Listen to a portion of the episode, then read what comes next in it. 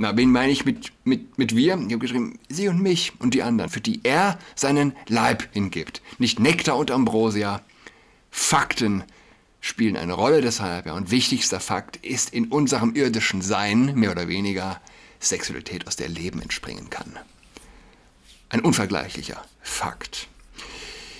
Und äh, es sind oft diese einfachen Wahrheiten. Man glaubt kaum, dass sie nicht in den Köpfen präsent sind. Ja? Hallo und herzlich willkommen zu unserem Podcast. Mein Name ist Julian Adrat.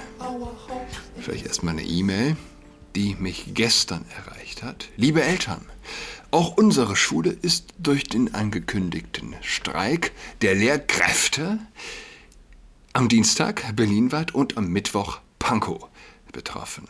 Der Krankenstand ist außerdem weiterhin hoch in unserem Kollegium. Zudem ist es aufgrund eines Heizungsausfalls sehr kalt im Schulgebäude. Wir hoffen zwar, dass dies bis morgen behoben sein wird, können aber nicht davon ausgehen. Wir werden versuchen, mit den noch verfügbaren Lehrkräften die Betreuung der Schülerinnen und Schüler sicherzustellen. Sollte es Ihnen allerdings möglich sein, Ihr Kind in den kommenden zwei Schultagen zu Hause zu betreuen, wäre es eine große Unterstützung in unseren Bemühungen und wir wären Ihnen sehr dankbar. Mit freundlichen Grüßen, die Schulleiter. Innen. Nein, tatsächlich, es sind zwei Schulleiterinnen. Josephine Pollack und Simone Schumann.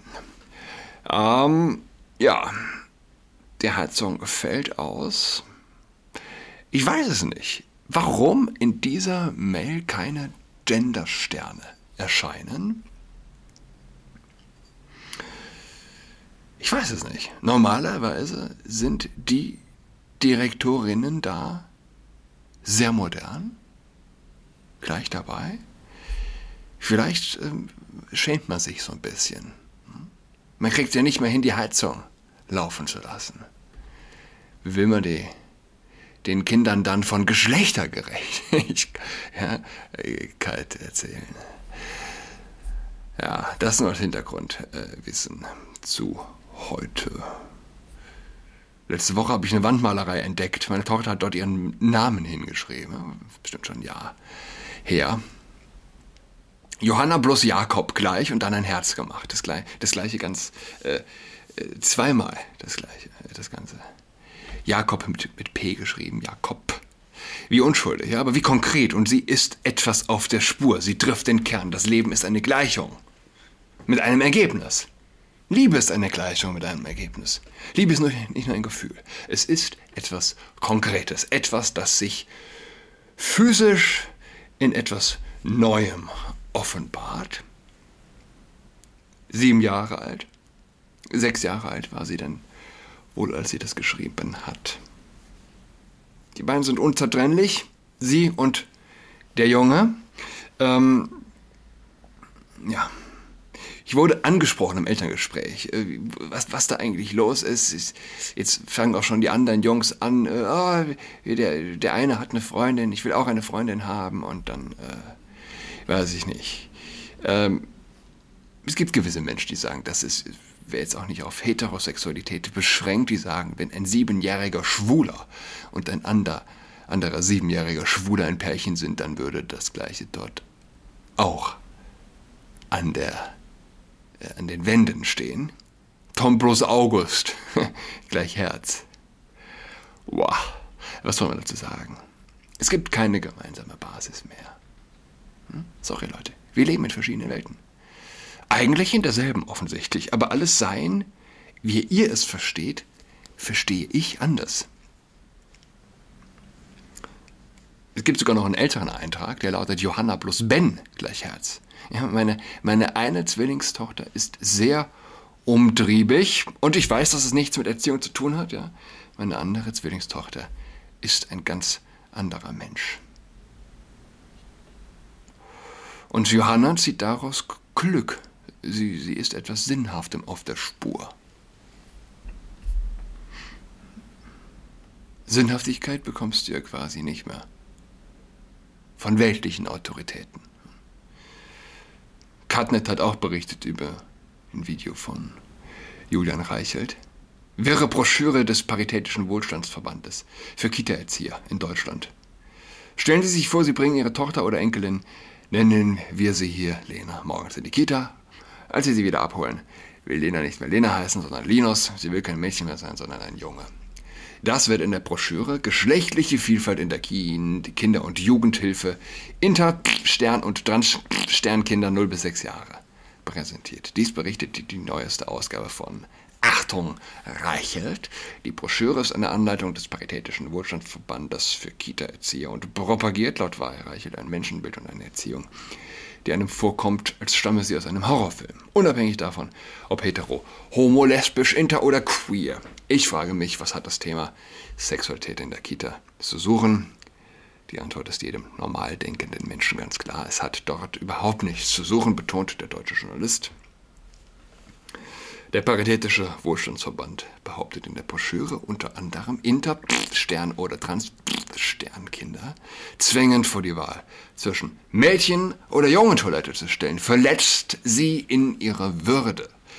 Kinder oder Jugendlichen zu verweigern, den von ihnen gewählten Namen oder das als passend beanspruchte Pronomen zu verwenden, verletzt ihre Selbstbestimmung und ihr Recht auf Diskriminierungsfreiheit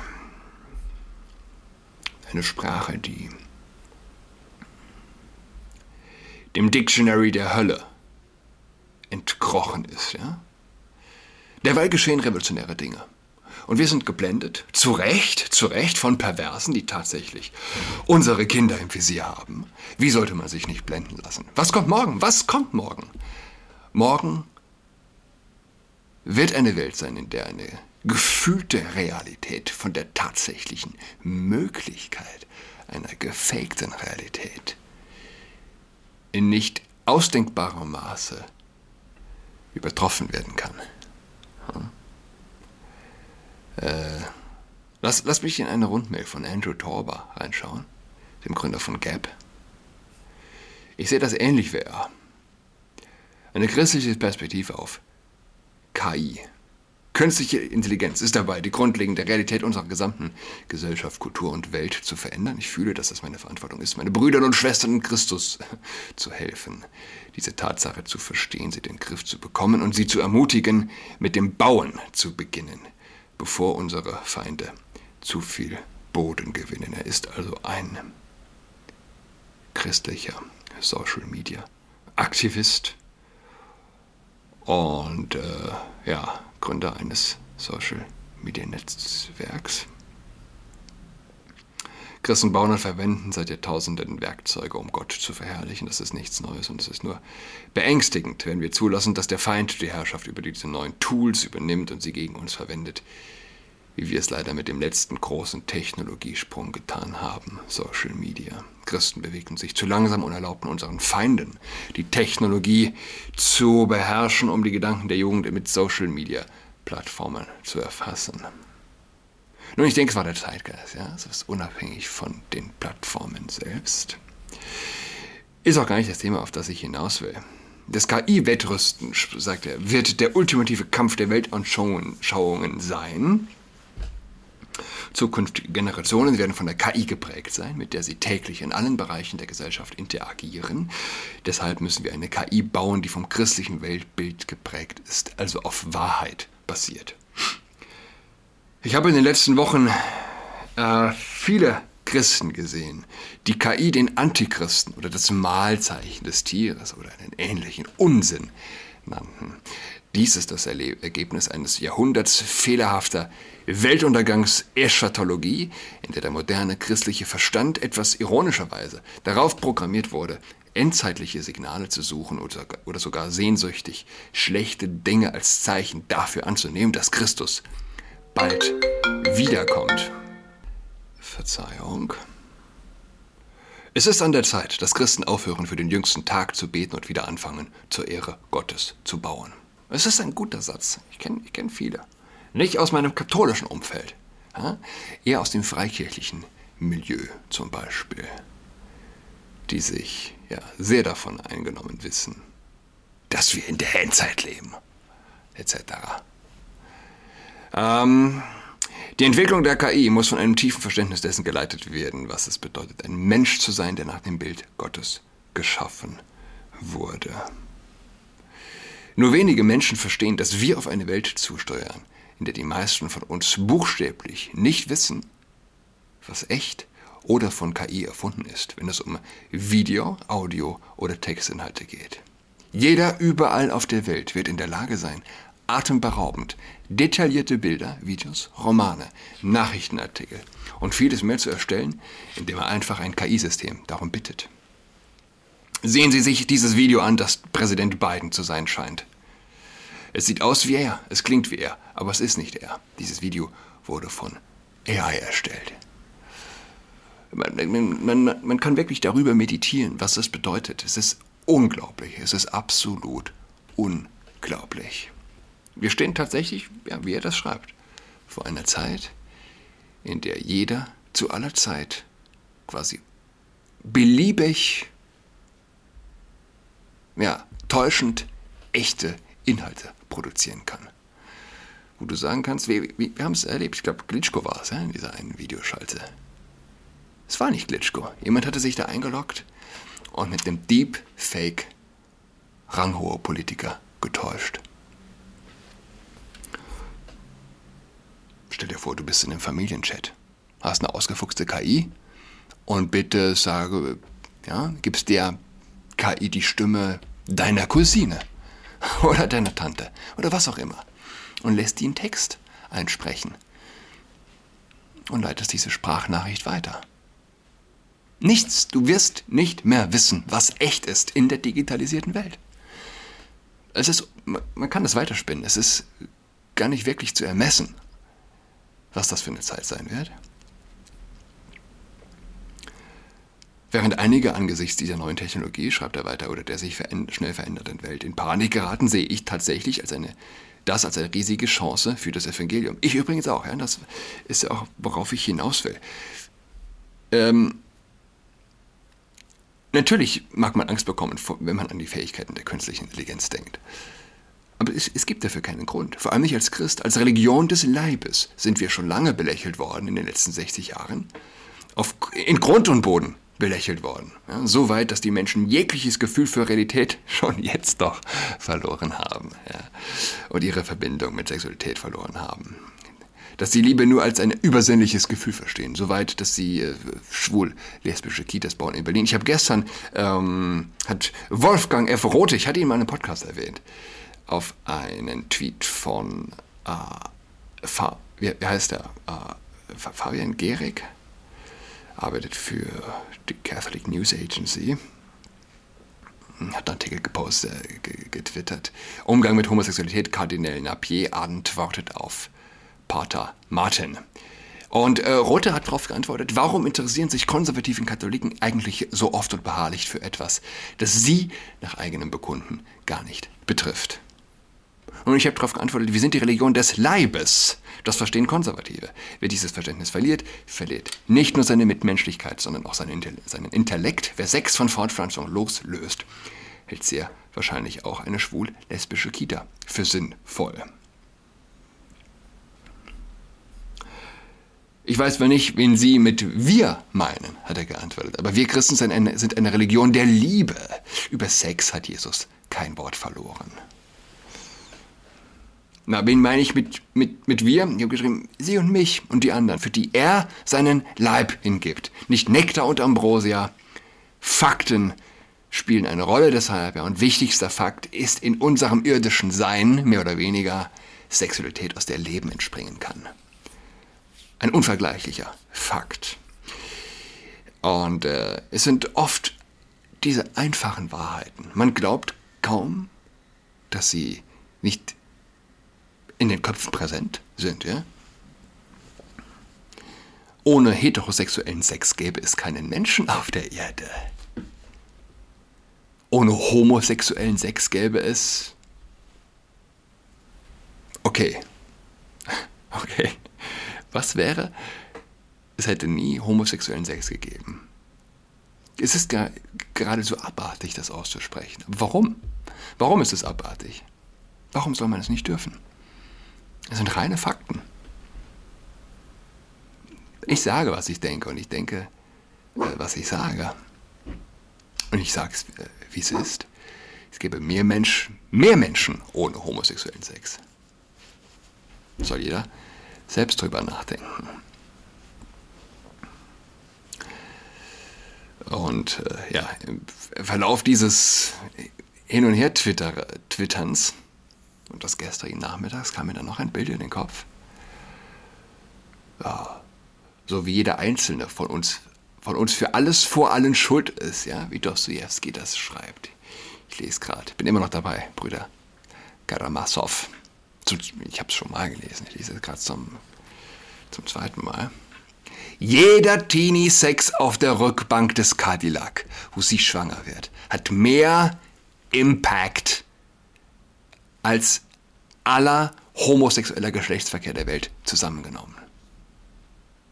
Und doch, und doch schreit eine lautstarke Minderheit von Perversen. Und mit Perversen meine ich nicht die, äh, meine ich die Heterosexuellen. Umso spezifischer. Pervers ist heute in erster Linie der, der sein Hirn ausgeschaltet hat. Nicht der, der perverse Triebe hat. Denn wie gesagt, sind wir ehrlich, der perverse Trieb ist weniger als ein Tropfen Wasser im Ozean versenkt. Er ist schlicht irrelevant.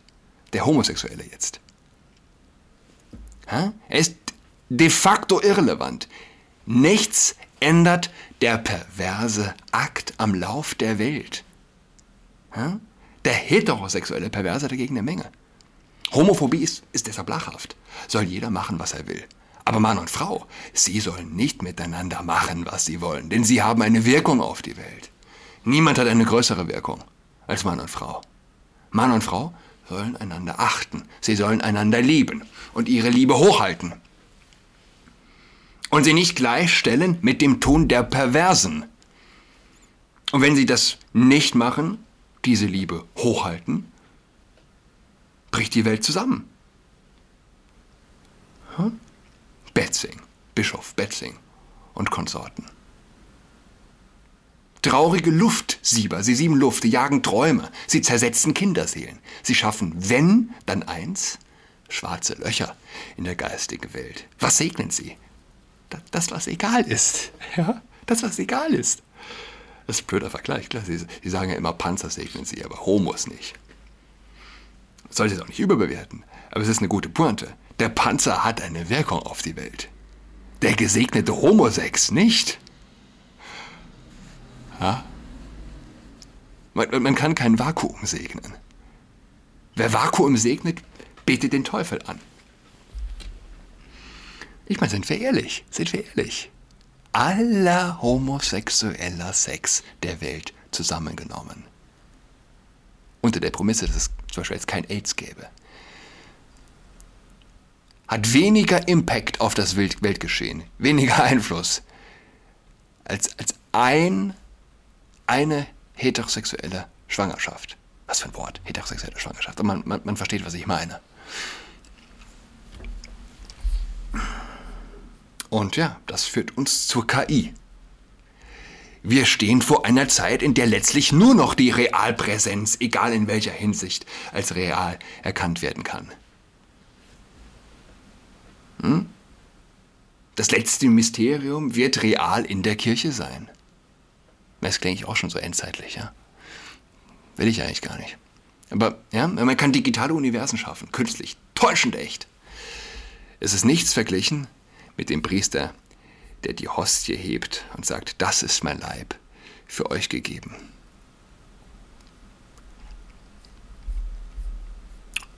Yes, indeed.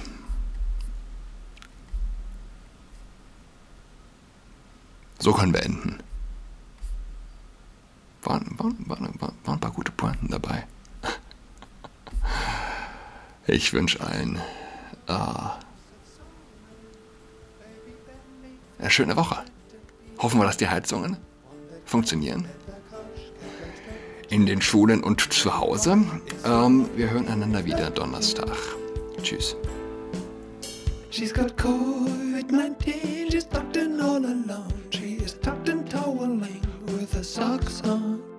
She's got COVID 19, she's tucked in all alone. She's tucked and toweling with her socks on.